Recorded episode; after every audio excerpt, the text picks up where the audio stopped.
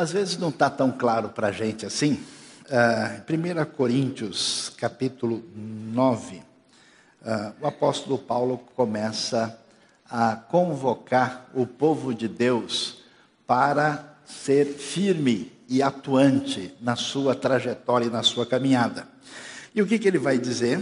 Ele diz, versículo 24: Vocês não sabem que dentre todos os que correm no estádio, apenas um ganha o prêmio?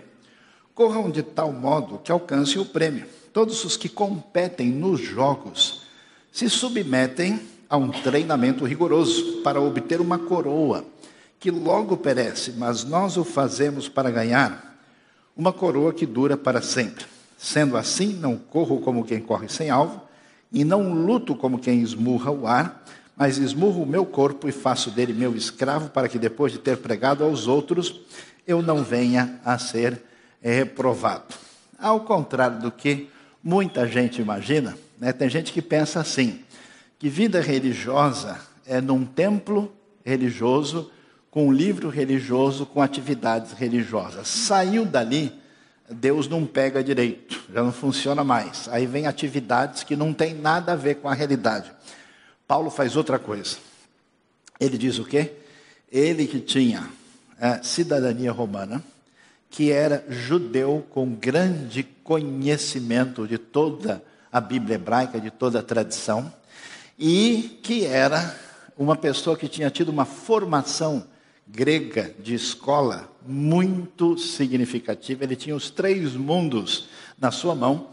O apóstolo Paulo faz o quê? Usa a metáfora dos jogos para falar sobre Deus. Olha que coisa interessante, Paulo era completamente contextualizado.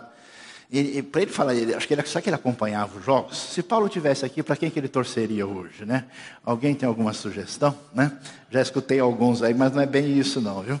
Bom, é interessante como ele fala dessa realidade ah, do que acontecia no estádio, do que acontecia na nos jogos que existia naquele mundo greco-romano e diz, ó, a nossa vida é semelhante à disciplina do esporte. É semelhante ao grande atleta que faz todo esforço para caminhar na direção correta, para depois ele alcançar o prêmio. E a gente está aqui para convocar você também a pensar no prêmio, você que serve a Deus na sua vida, se a sua vida de atleta espiritual está funcionando direito. E você que não começou a caminhada, é bom pensar, porque Deus também chama você e quer atingir a sua vida, porque não tem vitória mais significativa do que aquela que é correr para o abraço com o nosso Senhor Jesus, para ter vida que muda a nossa caminhada para o nosso benefício e para a glória de Deus. E pensando nisso, nós vamos agora aqui ter um momento muito especial. Eu peço a nossa organização aqui para ver se a disposição dos bancos está adequada para nossa nosso acompanhamento. Temos alguma assistência técnica aqui. Cadê o bandeirinha? Cartão vermelho para alguém? Existe. O Gandula foi buscar a bola. Como é que a coisa está acontecendo? Né? Enquanto o pessoal se organiza, nós queremos também uh, dizer Welcome Sampa, Sampa Church, please. Sampa is here. Sampa é uma igreja amiga, uma igreja de fala inglesa. Everything in English, que funciona aqui em parceria com a IBNU. Todo domingo, às 10 da manhã, nós temos a celebração aqui e you have English celebration. Aqui você está convidado, se você conhece gente que não é, tem dificuldade com português, que fala mais inglês, uh, e você pode convidar para estar tá presente aqui. E às vezes a pessoa tem dificuldade no inglês, e fala, like nós like mas Mônica é good, nós não have, aí você convida para vir na IBNU mesmo, né? Então vamos lá. Nesse momento, nós vamos receber aqui nosso convidado de honra especial, e ele vai vir para aqui à frente agora. Zé Carlos, recebê-lo com uma salva de palmas. E enquanto isso, vamos ver um vídeo especial. Vamos ver um vídeo sobre o Zé Carlos agora, enquanto a gente vai ter um bate-papo legal com ele nesse momento.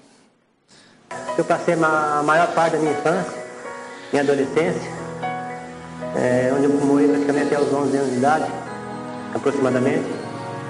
E foi aqui nesse lugar que houve aquele desejo muito grande de ser jogador de futebol.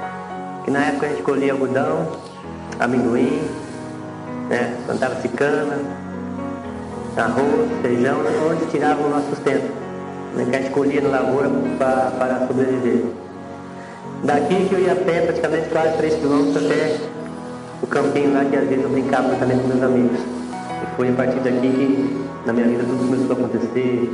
É nesse lugarzinho que eu me sentia feliz, né? quando a bola rolava, né? Nesse, você, pode, você pode estar vendo que é um lugar seco, um lugar humilde. Imagina mais de 30 anos atrás, como não era isso aqui. Deus me enxergou aqui. Por isso que eu gosto de relatar isso, faço questão, porque o plano de Deus na sua vida vai acontecer também, aconteceu na minha vida nesse lugar. Deus me tirou da roça, levou para a Copa do Mundo, levou para a seleção brasileira com 30 anos de idade. Olha, olha o impossível acontecendo na minha vida. Mas você serve um Deus o impossível. Deus abre porta onde não tem. Às vezes eu saio com um grupo de, de atletas físicos na missão que nós fazemos às vezes fora do país. Eu fui para a Ásia, com alguns, alguns outros países, e tenho ido para falar do amor de Jesus, do quanto é importante nós falar, porque só há salvação em Cristo Jesus. Aí a cobrança do Carlos para Ronaldinho, levou vantagem, chega o Bebeto,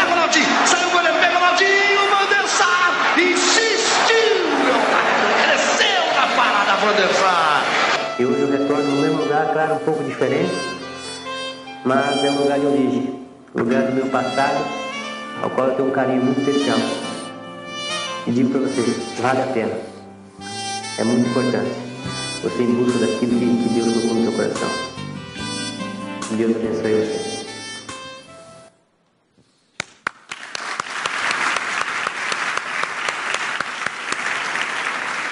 Zé Carlos, muito. Bem. Amém. Muito boa tarde. Em primeiro lugar, a gente quer, de fato, receber ah, você com grande alegria, uma satisfação muito grande ter você aqui. E é um privilégio, uma honra ter alguém que fez parte da história da nossa seleção poder estar aqui na IBNU. Então a gente queria que nesse começo você se apresentasse de quem é o Zé Carlos, quem é ah, esse atleta que marcou parte da nossa história. Igreja, boa tarde, né, a paz. Primeiramente, eu que me sinto honrado, porque quando nós falamos daquilo que algo, daquilo que Deus faz na nossa vida, né, é muito importante, principalmente para edificar a fé de vocês. Desculpe, eu estou um pouco rouco, né? Peguei uma gripe aí, mas a voz vai sair. Né? E muito feliz por essa oportunidade, Deus ter me levado em vários lugares. E um dos lugares que eu tenho ido, pastor, né, que eu fui em Mato Grosso uma vez, teve um, um homem né, sentado na mesa, não sabia que ele era pastor. Ele começou a olhar para mim e falou assim: Para que você quer falar bem? Bonito. Eu tinha preocupação porque eu estou no interior de São Paulo, não mudei minhas origens, meu coração permanece, pode acreditar, permanece o mesmo de quando era pequenininho. E eu sempre orava ao Senhor, Senhor, eu preciso falar melhor, o Senhor tem me levado em vários lugares, né? E as pessoas têm visto meu testemunho, aquilo que o Senhor fez na minha vida. E naquela, naquela tarde ele falou assim: para que você quer falar bem? Se o teu coração tem me agradado. Ali eu chorei igual uma criança, porque muitas vezes nós preocupamos, né? Nós conquistamos, alcançamos algo, algo interessante para nossa vida, que nós buscamos, e muitas vezes esquecemos a essência que está dentro do nosso coração, que é a presença de Deus. Deus tem que olhar para mim, para você, e ver que, né, que realmente há pureza no nosso coração. E muitas vezes nós empolgamos, nós, né, nós mudamos nosso comportamento. Pois sim, meu nome é Zé Carlos, nasci no interior de São Paulo, presidente Bernardes. Nasci numa casinha muito simples, muito humilde. E ali eu tinha um sonho de ser jogador de futebol. Mas naquela época, 50 anos atrás, não tinha energia, não tinha televisão, não tinha nada. Foi por isso que eu disse ali, Deus me enxergou ali. Então, cada um de vocês, Deus tem um propósito. Mas que esse propósito seja cumprido para a glória de Deus. Deus coloca no meu coração, no teu coração, sempre um sonho, um propósito acontecer. E hoje eu estou aqui, porque de maneira alguma eu abandonei e desisti. Porque a barreira, os obstáculos surgiram, mas eu nunca saí do foco. O foco que Deus tinha para a minha vida. E hoje, aonde eu vou, onde eu posso caminhar, onde Deus possa me levar, eu tenho procurado honrar esse nome grandioso de Jesus Cristo. Porque Sem Ele eu não sou nada. E que vocês vejam na minha vida, olhem para mim. Né? Talvez uma pessoa não sabe nem falar direito, né? simples, mas que realmente o Senhor é comigo, porque isso é para a glória dele. Amém. Mas me conta o seguinte: você começou a jogar futebol mesmo? Qual foi o seu primeiro clube? Como é que foi essa? Conta um pouquinho da nossa caminhada. Como é que. Na roça onde eu nasci, eu fiquei até os 10, 11 anos de idade. Ali eu tinha um sonho, as primeiras bolas que eu chutei foram bolinhas de meia, né? Opa! Inteiro, meu pai não tinha. Não podia Essa parte eu também consegui cumprir. as bolinhas de meia que minha mãe fazia, chutava no terreiro, né? E foi despertando aquele prazer, né? De, de jogar futebol, mas como eu falei para você, não tinha televisão. Da onde saía isso? Esse, esse, despertar no meu coração, essa vontade. Com certeza era de Deus, não é verdade? E muitas vezes nós nos, né, nós não botamos fé, às vezes, naquela situação que está dentro do nosso coração. Não, acho que é muito grande, não, não é possível, sim. É possível, sim. Porque aquilo que Deus tem para você é para você. Não é para a pessoa que está atrás ou à frente, é para você. Só depende, depende de você muitas vezes. E ali meu pai, com, eu quando tinha 10 anos, 11 anos, meu pai veio para Osasco, São Paulo, para tentar uma vida melhor, porque nós vivíamos em praticamente três alqueires de terra. Às vezes plantava, às vezes dava, às vezes não dava, aquela dificuldade toda, né? E ali, chegando em Osasco, continuei meus estudos, não tive oportunidade de participar, participar em escolinhas, né, em categoria de base, não tive essa oportunidade. Comecei a trabalhar com 16 anos num banco, aos 18, 19 eu saí, comecei a cursar o Senai, entrei numa firma metalúrgica, e aos 21 anos de idade, no campo dessa firma metalúrgica que eu trabalhava, nós sempre jogávamos no final de semana, nos sábados, contra outras empresas, contra outras firmas, e de repente Deus colocou uma pessoa lá, acabou um treino, você corre bem, você joga bem, você não quer fazer um teste? Falei, é meu sonho desde criança. Eu, eu queria ser atleta de futebol, com 21 anos de idade. Aconteceu pela primeira vez, deu 21 anos? 21 anos de idade. Nossa, já é uma idade que. Já é uma já... idade, ou seja, convenhamos, já velho no futebol. Pois é, para começar. Para começar. Mas eu digo uma coisa: é, o tempo é o tempo de Deus, e às vezes nós não entendemos isso.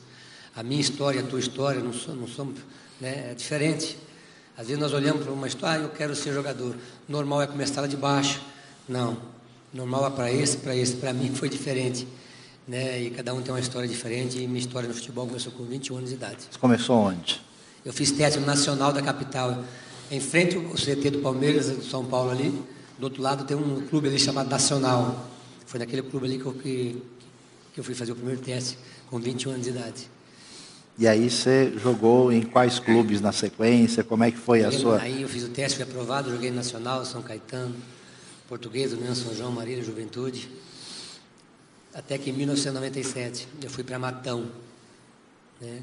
Iniciei o ano desempregado, porque quando você joga em clube pequeno, você faz contrato de 3, 4 meses, o resto do ano você fica desempregado. Iniciou o ano de 1997 eu desempregado. Dia 10, 11 de janeiro, o meu telefone tocou, nunca tive empresário também. Meu telefone tocou, uma pessoa me viu jogar, era o presidente do time de Matão, em, lá no Matonense, em, perto de Araraquara ali. Sim. Zé, você quer vir jogar para nós aqui? Nós subimos para a primeira divisão, estava na terceira, subimos para a segunda divisão. Eu acompanhei você jogar pelo Nacional, alguns jogos. Você não quer vir jogar para nós? Aí eu fui emprestado para Matão. Aí quando foi, acabou, dia 20 de junho, nós somos campeão da Série A2. Nós estamos passando para a primeira divisão. Aí de repente, meu telefone toca do nada. Ah, Zé, tô, era um senhor chamado Alexandre Bueno, é um ex-jogador de futebol. Eu estou te procurando já há um tempo, já umas duas semanas, não consegui, consegui seu contato. São Paulo está interessado em você. O São Paulo, Vem direto? cá. É. Então iniciou o ano de, de 1997 eu desempregado. Já no meio do ano eu estava indo para o São Paulo. Olha só que Deus fez. Que coisa. Aí cheguei no São Paulo, assinei um contrato de, até o final do, do, do, ano de 97, de 97, de cinco meses. Aí cheguei no São Paulo, tinha quatro, eu era quarto lateral, eu era reserva do reserva do reserva.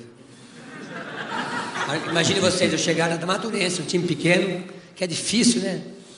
Um salário baixo, às vezes você recebe, às vezes você não recebe. De repente você vai para um clube como São Paulo, aquela estrutura toda, né? E ter, eu, eu ser o quarto da posição, jogar a toalha, não. Eu treinava sozinho, por conta. Né? Quando você é um clube grande, você joga, disputa dois, três campeonatos, é Supercopa, Mercosul, é, vários campeonatos, Copa do Brasileiro, Copa do Brasil. E eu não era relacionado porque eu não estava no grupo ainda. Eu treinava a parte, por fora. Só que aí em casa eu treinava. Sábado, domingo eu era liberado, eu treinava sábado de manhã, sábado à tarde, domingo de manhã, domingo à tarde. Eu nunca vi alguém que fizesse isso. Por isso, quando você tiver que fazer a sua parte, faça o melhor. O melhor. E aí você achar que está bom, dá para melhorar um pouquinho mais. Porque eu nem imaginava. Eu não conhecia o Senhor nessa época ainda. Mas Deus me conhecia. Que coisa. E ali, só para terminar, aí, finalizando esse ano de 1997, antes de acabar meu contrato com o São Paulo, o São Paulo já me renovou para. chamou para me renovar o contrato por mais três anos. E eu já fui convocado pela primeira vez um amistoso pela seleção brasileira. Início do ano desempregado. Antes de acabar o ano, eu já estava jogando pela seleção brasileira. Olha o que Deus fez na minha vida. Amistoso contra quem? Alemanha. Nossa. Eu, eu vou pedir para você responder mais devagar, porque senão você acaba com a gente aqui, né? É, de, deixa deixa eu, eu, eu, te fazer uma, uma pergunta. Deixa eu falar o resultado. 1x0 para o Brasil lá na Alemanha foi, foi o jogo. Olha só, hein? Aê! Alguns já receberam o resultado como profético, aí estão comemorando. Né? Mas olha, é, é, eu vou contar uma coisa para você, é, que a gente tem é, observado algumas coisas aqui na nossa é, igreja e tem estudado o livro de Eclesiastes. O livro de Eclesiastes é um livro muito interessante que está estudando Sim. esse mês, porque ele, ele fala sobre a pessoa querendo achar o propósito da vida. Aí ele procura de um lado, procura de outro, e chega uma hora que ele está, vamos dizer, matutando sobre isso, para usar a palavra mais adequada aqui, e ele diz o seguinte no capítulo 9, no versículo 11: ele diz assim: Olha lá, percebi ainda uma outra coisa debaixo do sol. Os velozes nem sempre vencem a corrida, os fortes nem sempre triunfam na guerra, os sábios nem sempre têm comida, os prudentes nem sempre são ricos, os instruídos nem sempre têm prestígio, pois o tempo e o acaso afetam a todos. É, vamos, vamos, conversar sério assim. A sua trajetória, é, eu não sei, eu nunca vi nada parecido na história do futebol brasileiro. É, é, uma trajetória única, diferente. Porque assim, geralmente quando eu converso com as pessoas, elas falam assim: ah, sabe o negócio? Aquilo aconteceu porque, porque aquilo foi sorte, foi azar.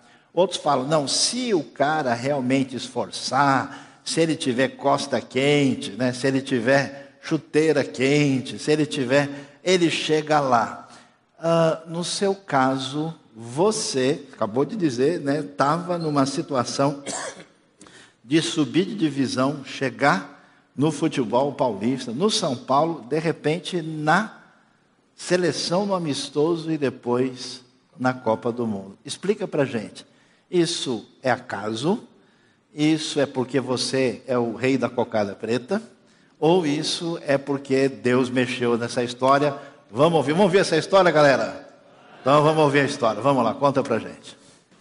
Olha bem, primeiramente quando eu fui fazer o teste, não, eu não cheguei a, contar os detalhes, eu tinha, eu tinha que fazer esse teste, e não é de um dia para o outro.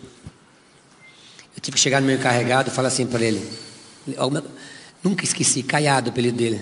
Caiado, tinha uma pessoa que veio jogar no, no campo aí sábado, ele quer levar para fazer um teste. É meu sonho, eu sempre quis ser jogador. Ele olhou para mim assustado, acho que. Acho que falou, pô, Zé, você está velho, cara, você está maluco?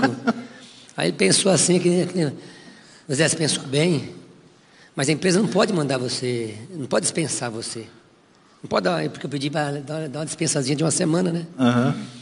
Foi aí que eu dei o grande passo da minha vida. Eu falo para vocês que eu não conhecia o Senhor ainda. Falei assim, Caiado, então me manda embora que eu vou fazer esse teste. Olha porque é meu sonho. Que coisa. Então muitas vezes Deus requer de mim, de você, só o primeiro passo. Isso é fé. Confesso para vocês que eu não servi o Senhor, não conhecia Deus nesse, nessa época ainda. Eu tinha 21 anos de idade. E minha história aconteceu por causa dessa atitude. Pode ter certeza. Porque muitas vezes Deus está esperando só eu e você damos esse passo.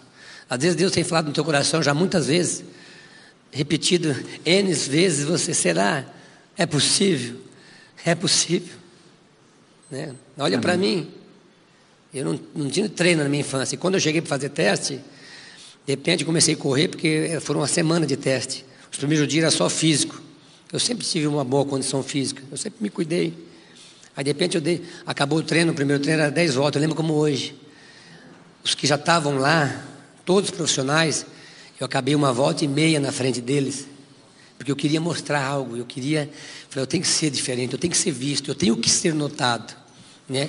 Aí eu lembro que na penúltima volta, ou na antepenúltima, eu passei por um grupinho de profissionais que já estavam ali, correndo em volta da, daquela pista, e falou assim, isso aí só quer, só quer correr, vem fazer teste.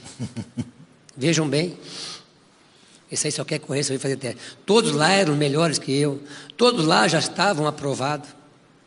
E por que só um, alguns anos depois, daquele grupo de, de milhares de pessoas vestiram essa camisa. Essa é a camisa que eu disputei a Copa do Mundo. Pode ver aqui. É essa mesmo? Essa mesmo. P posso tocar aqui, pegar nela? Assim? Nossa. Pode ver que está meu nome atrás aí. Ó. Nossa, aê, aê.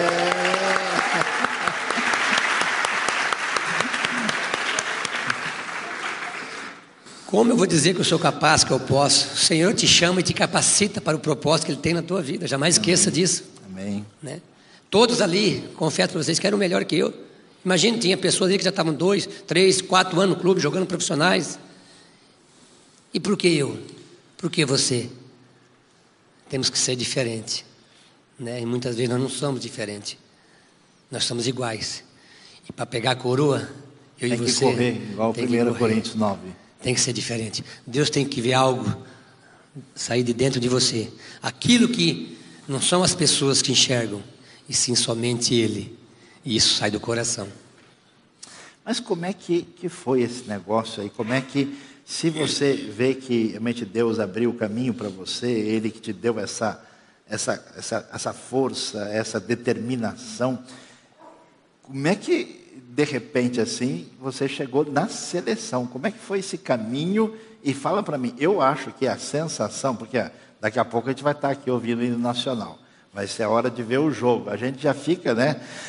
Assim, vai. Numa... Imagina só você receber a convocação, quanto foi que tremeu a perna do Zé Carlos quando o telefone falou: é a seleção mesmo, você vai pegar o boi pelo chifre lá na Copa da França. É assim, no, no, decorrer da carreira minha teve vários obstáculos, várias dificuldades. O que me fez vestir essa camisa, embora Deus fez porque Ele é bom, a gente não merece, foi o fato de eu nunca ter desistido nem na primeira, nem na segunda, nem na terceira, e talvez nem na quarta dificuldade. Porque é repetitivo, nós vivemos num mundo que nós não pertencemos e nós estamos sujeitos a coisas desse, desse mundo. Às vezes dificuldade, tem treinador que fez cada coisa que você nem imagina. Não vou falar porque você vai falar de, de, de pessoas e as pessoas são falhas. Não estou aqui para isso. Mas eu digo para você, pessoas que, me, que puxaram meu tapete, né, que às vezes eu precisei chorar num canto, né, lamentar, ficar, às vezes ficar triste. Mas um ano depois eu estava num grande clube, jogando contra esse mesmo treinador naquele time pequeno. O que dizer? Né, por isso que eu digo para você, é, é, o quanto vale a pena a gente nunca desistir, nunca desanimar. E de repente, uma história, alguns anos depois, estava eu lá na, na Copa do Mundo, fui campeão paulista em 98. Tem algum corintiano aí? Não vai lembrar, foi em cima do Corinthians. 98, você lembra, né? Foi em cima é, do Corinthians, né? Em cima do Corinthians. E ali, veio, olha lá, acho que os caras vão brigar comigo agora. A gente faz uma oração forte. Para faz uma oração forte, tira do coração dele. E aí, em 98, veio a, a, a convocação para a seleção. E todos, todos, porque quando sai a convocação, todo mundo já sabe quem vai. Todo jogador já sabe. Mas isso vem que é do Zagalo? Não, já vem o aviso para o clube onde você joga, né? Isso faz, já, já chama se o jogador está tá machucado, porque a hora que vai o nome lá. E aí a dor de cotovelo dos outros quando vira é. o seu nome lá?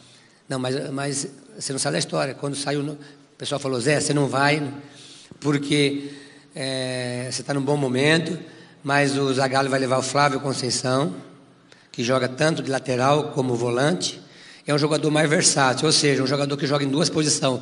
Para a Copa do Mundo, que pode machucar, não pode trocar mais ninguém, que atira o curto, vai, ele vai levar o Flávio Conceição. Eu falei, tudo bem.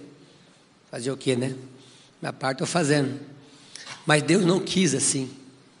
Aí o Flávio Conceição, eu fiquei sabendo dessa história depois que eu voltei da Copa do Mundo. Presta bem atenção.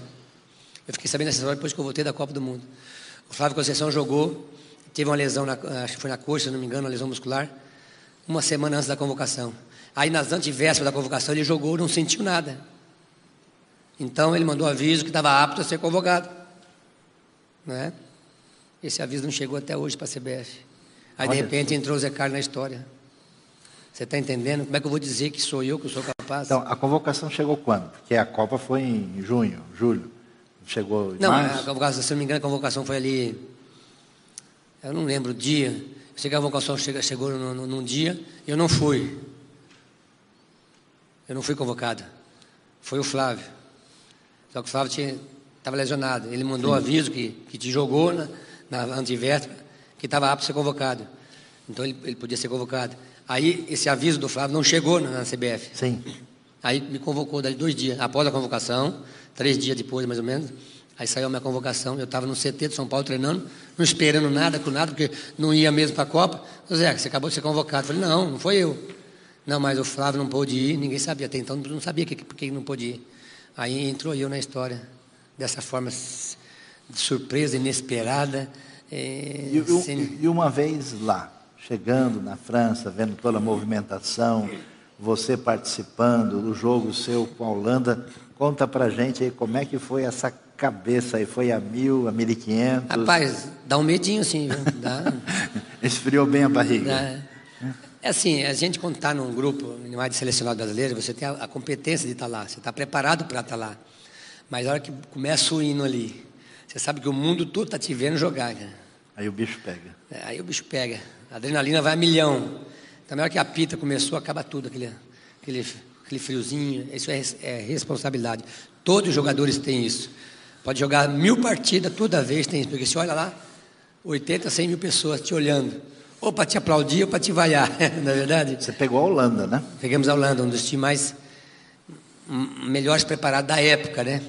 E empatou um a um. O pessoal corre muito, É. né? Van der Sar, aquele goleiro gigante lá. E aí eu marquei o Zender, ainda um canhoto que era muito rápido. Sim. Aí ficou, o Ronaldinho fez, o Clive empatou, aí foi para prorrogação 0 a 0 aí foi para os pênaltis, o Tafarel pegou dois pênaltis. Aí nós fomos, aí nós comemoramos. Terminou com a vitória, sua cabeça estava doidinho, doidinho. alívio. Alívio? Mais doido ou mais aliviado? Mas aliviado, mas porque, porque é assim, e eu estava muito tempo sem jogar. Né? Às vezes a gente não entende isso. O jogador precisa jogar para condicionar. Claro. Só o treino ele chega num certo nível físico.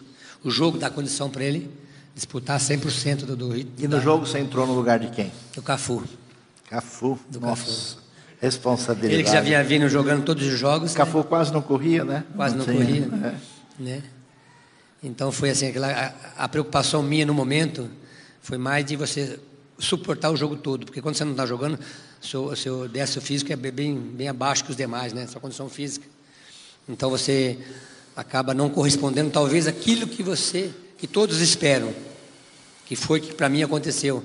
Eu mesmo esperava de mim muito mais, mas sabia que não podia dar eu não vinha jogando, porque não estava jogando. Então a gente percebe que por trás da história que você via, podia enxergar, Deus estava escrevendo a sua história. Sim, com certeza. E quando é que a sua história dos seus olhos encontraram a história de Deus? Quando é que Deus mexeu nesse coração verde e amarelo e fez o gol maior e você correu para o abraço junto do Senhor? Conta pra gente. Essa é a melhor pergunta. Assim que eu vim da Copa do Mundo, eu fiquei mais um tempo no São Paulo.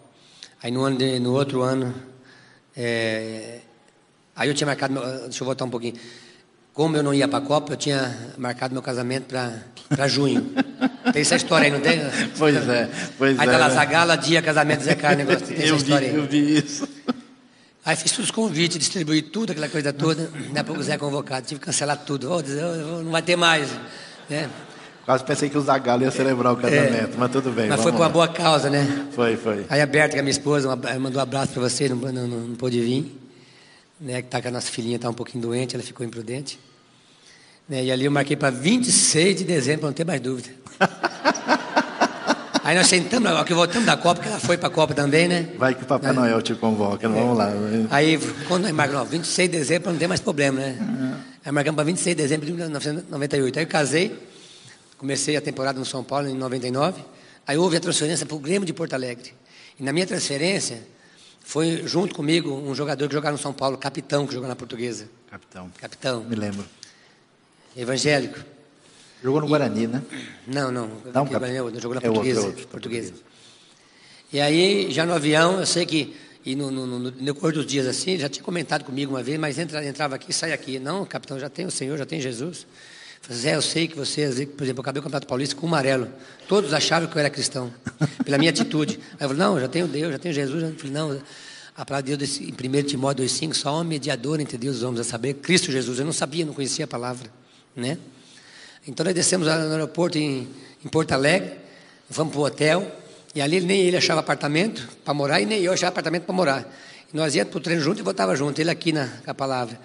Para finalizar, daí três meses, estava eu e minha esposa, que tinha acabado de casar, descendo as águas, sendo batizado numa igreja evangélica em Porto Alegre. Amém. E...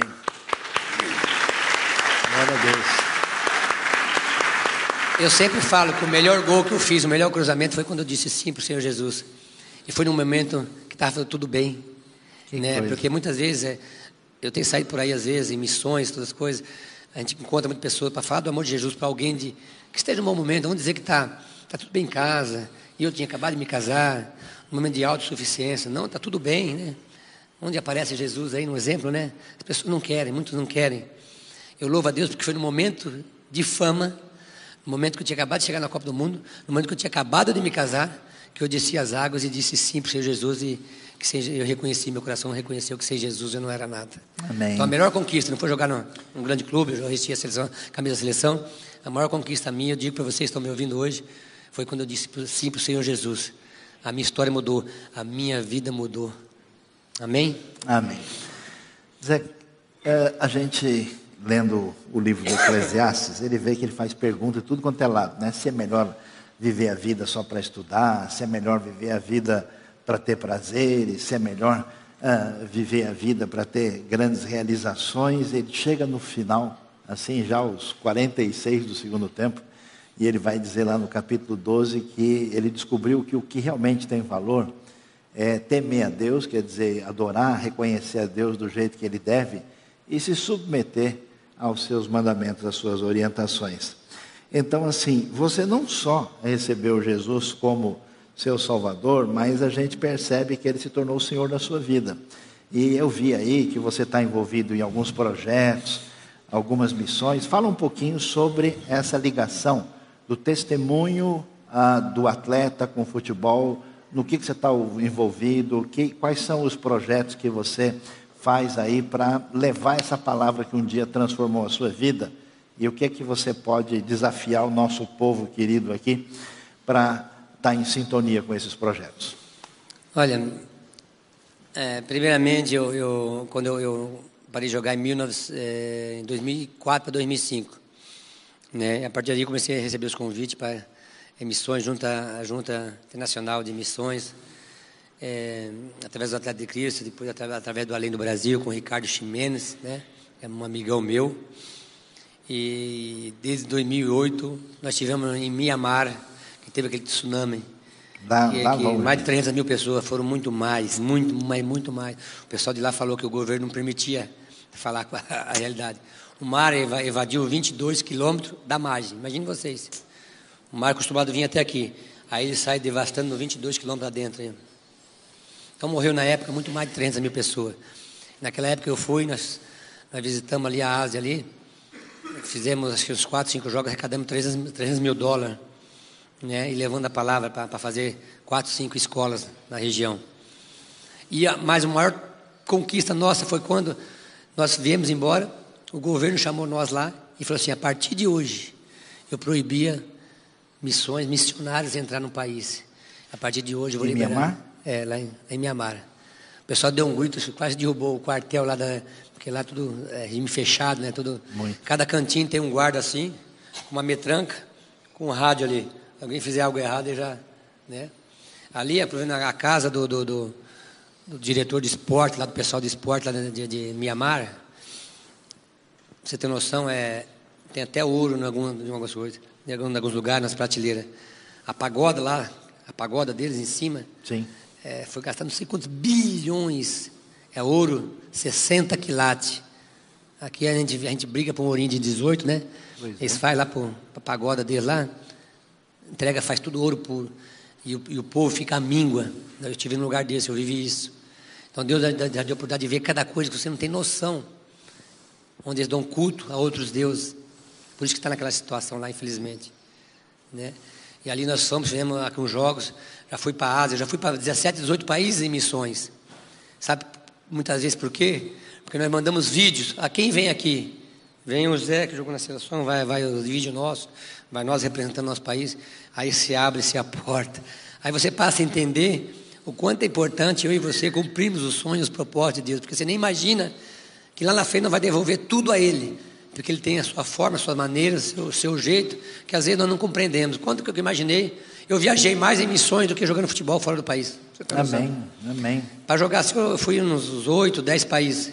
Por clubes que eu joguei. Em missões já fui para 17, 18 países. E que lugar que você, assim, teve o coração mais impactado pelo trabalho missionário através do esporte? Que você viu gente sendo mudada, atingida pela eu palavra de Deus?